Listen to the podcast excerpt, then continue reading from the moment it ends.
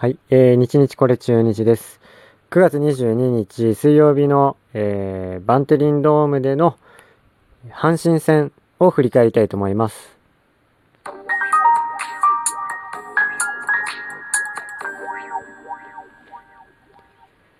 はい、えー、9月22日水曜日ですが、えー、中日ドラゴンズはバンテリンドームで阪神と試合がありました。結果ですが2対1で勝ちました。ようやく勝ちました。5連敗でストップです。ようやく連敗を止めることができました。というこの喜ばしい、大変嬉しい試合となりました。このね、あの、最近ですけど、一勝するのがこんなにも嬉しいかっていうぐらい、なんか、一個ね、勝つことに対する、なんだろうな、満足度のレベルがすごい上がってるような気がしています。これね、あの、勝つといつでも嬉しいんですけど、この満足度で言うと、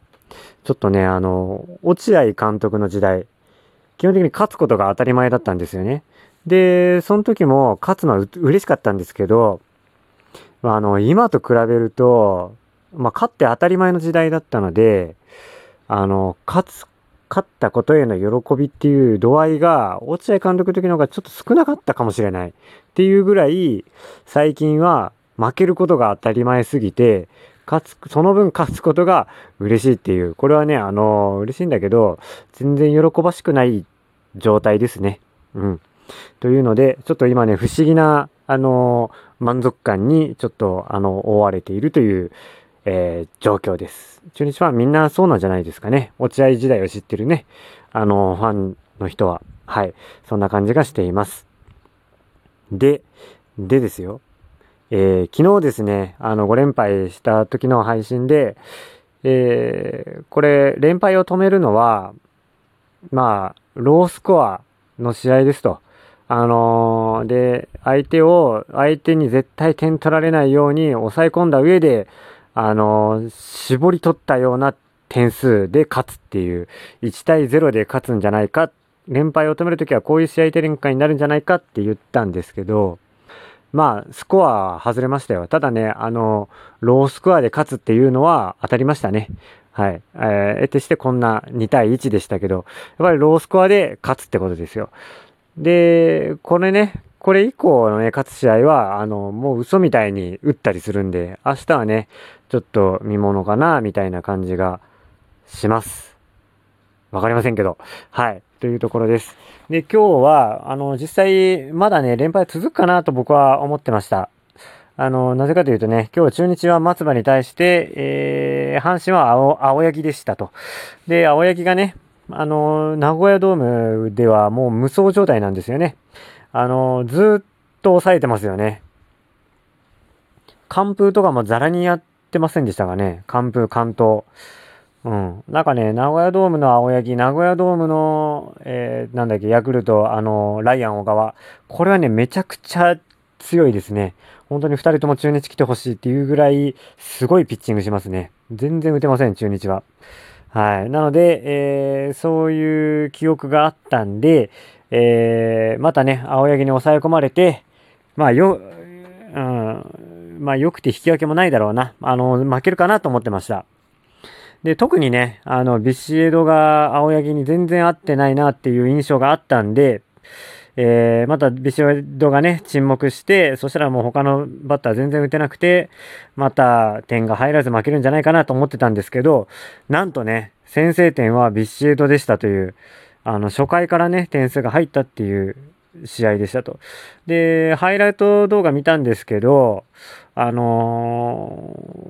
ー、ビシエドに対する甘い球ってこの1球だけだったんじゃないかっていうぐらいの、あのー、ところに外角高めにね、あの、ボールが来て、それをビシエドが引っ張らずにね、強引に、綺麗に流し打って、ライナーでセンターとライトの間を抜けていくというヒットでしたね。あの、素晴らしいなと思います。で、一塁からね、高松が、え、いたんだけど、それが、あの、まあ割とギリギリのタイミングだったけど、あの、ホームに、ホームまで激走するっていうえ、流れでしたね。これだからあの、三俣だったら多分無理でしたね。二塁三塁で次のバッターみたいな感じになってたと思うんで、ここは高松がいてよかったかなという感じがしました。で、やっぱその高松って言ったんですけど、ちょっとあの、青柳ってことで、左バッターが、の方が若干ボール見やすいっていうことで、やっぱりあの、えー、左バッターがずらーっと並んでましたね、今日は。あのー、2番三俣だったんですけどね、前日の試合では。そこに、えー、高松が入り、で、えー、レフトかな？レフトは、えー、福田だったんだけれども、えー、渡辺勝が入り、で、ライトは、えー、福留が入るというので、左バッターがかなり多めに、えー、配置されてましたね。えー、木下と、キャッチャー木下とビシエドぐらいじゃないですかね、右バッターは。それぐらいずらーっと左バッターを投げた、並べた、えー、打線だったんですけれども、まあ一定の効果は出せたんじゃないのかなという感じがしています。はい。ですと。で、えー、対する松葉ですね。松葉は、あのー、ちょっと一球、全球見たわけじゃないので、どうだったかわかんないんですけど、多分ですけど、またあの、持ち味のテンポの良さっていうのは発揮して投げてたんじゃないのかなという感じがします。で、ただね、あのー、高い、高めのボールも結構多くて、それをね、なんかあの、ポンポンポンポン阪神のバッターが、フライアウトね、あの、打ち上げてのアウトっていうのが多かったかなという感じがします。これ高めの球でね、あのー、そんなフライ打たせてたってことだったんで、多分あのー、やっぱりテンポが良かったんじゃないのかなと考える時間を与えず、次から次へと投げ込んでいったんじゃないのかなっていう印象がしましたと。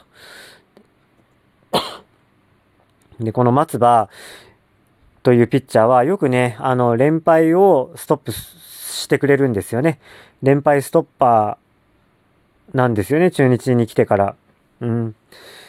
で、えー、っと、あと、見てて思ったのが、あの、審判のね、ストライクゾーン。これが前日とは違って、ちょっと低めがやや広かったかなって感じがします。なので、ここにね、あのここの棒、なんか外角低めとかの見逃し三振とかが多かったり、あとまあそこのね、コースから若干また、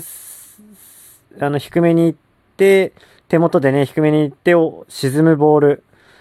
チェンジアップですね。これがね、あの、いいコースに投げられて、まあ、低め、ストライクゾーンか、ちょっと外れるかな、スレスレぐらいのところによく投げていて、で、これにあの、踊らされてましたね、阪神のバッターが。そんな感じがします。あの、外角低めのようなチェンジアップですね。えー、まさにあの6回表、これ松葉が投げた最終回なんですけど、えー、マルテ、大山サンズ、この外角低めのチェンジアップに、あのー、打ち取られてましたね。三振したり、えー、ショートゴロだったりっていう感じで、や、あのー、窮屈なバッティングをされてたので、まあ、振らされてるって感じがしましたね。なんで、これがね、この請求が良かったというのと、あと、審判のストライクゾーンを見極めて、で、そこが、えー、勝ち筋だなっていうのを早い段階で見つけて、そこにちゃんと請求できるという、なんとも、えー、松葉の技術力の高さが光ったような試合だったかなと思いますと。で、あとね、あの、松葉、牽制がめちゃくちゃうまいって言われてて、で、この試合でも発揮してましたよ。あの、2回表ね、大山がファーストでいたんだけど、もう本当にノーモーションでの一塁牽制ね。で、これでやっぱ大山が飛び出しちゃってアウトにしたっていうシーンがありましたと。あの、松葉本当にそれがね、すごいんですよね。だからあの、ランナー出しても一塁だったらね、まだあの、挽回の余地があるんですよね。松葉って。二塁に行かれるとね、そういうあの、牽制のトリックは使えないんでね、あれなんですけど。あの、なんでちょっと本当に、えー、去年とかね、3勝7敗でだいぶ負け越してたんですけど、今年は本当に頼りになるなという感じがします。はい。よかったです。で、えっ、ー、と、阪神ね、攻撃、阪神の攻撃。あの、やっぱ、走るのすごいですねっていう感じがします。積極走塁。あの、センター前で、なのに、あの、レフ、あの、二塁まで進んだり、あと、一塁にいて、次のバッターが、えー、レフト前ヒット打ったのに三塁まで進むとか、こういう抜け目のない走塁っていうのが、やっぱすごいなと。で、あと、盗塁もね、中野が今日一個決めてるんですよね。対する中日、足のスペシャリスト、高松が今日は塁に出たんだけれども、えー、盗塁失敗しています。なので、あの、一番ね、中日で足の速い高松が失敗するぐらいなんで、ちょっとあの、えー、これを見ちゃうと、中日の選手ね、最近盗塁が54個でずっと止まってるんですけど、あの、なかなか他の選手も、えー、盗塁がしづらいかなと、仕掛けづらいんじゃないかなと、失敗率が結構高いんですよね。あの、阪神の失敗率と比べると、倍以上あるんじゃないですかね。54個成功して31いくつ失敗なんでね、中日は。阪神の場合は90何個成功してて、えー、10か20ぐらいの失敗なんで、